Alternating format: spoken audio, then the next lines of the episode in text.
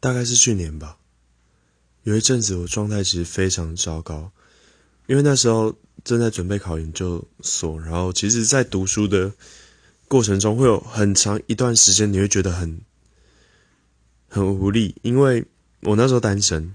然后朋友其实因为他们大部分都毕业了，所以那时候那一阵非常非常的孤单，然后有一阵子我就会觉得超级寂寞，那那时候我就会